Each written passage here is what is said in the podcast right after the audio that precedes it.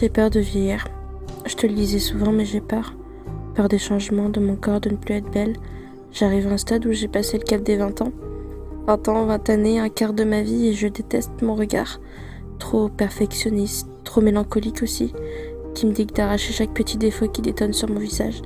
J'en efface un et un autre vient. Petite, je regardais les filles quand j'allais au magasin avec ma maman. J'ai envie de leur beauté, de leur charme aussi. Elles étaient si belles et pas moi. Et je rentrais chez moi dans ma chambre en pleurant et je suppliais toutes les divinités de changer de corps. Honnêtement, je sais pas ce que tu me trouves. Enfin, ce que tu me trouvais.